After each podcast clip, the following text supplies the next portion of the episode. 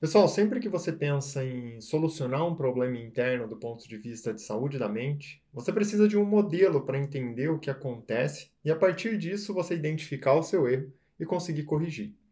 E o, a sequência dos medos é um negócio essencial. E sempre que nós falamos sobre os medos, eu gosto de trazer para você exatamente os três primeiros que envolvem o interpessoal. Ou seja, você ao redor das pessoas que estão ali junto do, do, do seu dia a dia.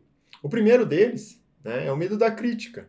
Então, muitas vezes você deixa de fazer algo na sua vida porque você tem medo do que as pessoas podem pensar ou falar ao seu respeito. Esse é o primeiro.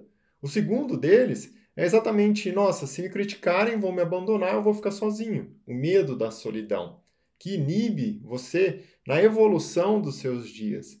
E se você tem medo da crítica e das pessoas te abandonarem e você se sentir sozinho, você lá no fundo tem medo de perder poder diante do meio, da sociedade em que você se encontra. Que é o medo de hoje né, ficar sem dinheiro. Então, muitas vezes a pessoa acorda pela manhã já com medo de que, nossa, eu vou começar um projeto novo, vou tomar uma nova conduta, todo mundo vai me criticar. E se me criticarem, eu vou ficar sozinho, vou ficar sozinho, não vou conseguir ter poder, não vou conseguir ter dinheiro. E aí, como que eu vou seguir a minha vida e os meus projetos? Quando você começa a identificar isso, você entende do ponto de vista que não é sobre ter medo da crítica, é um projeto seu.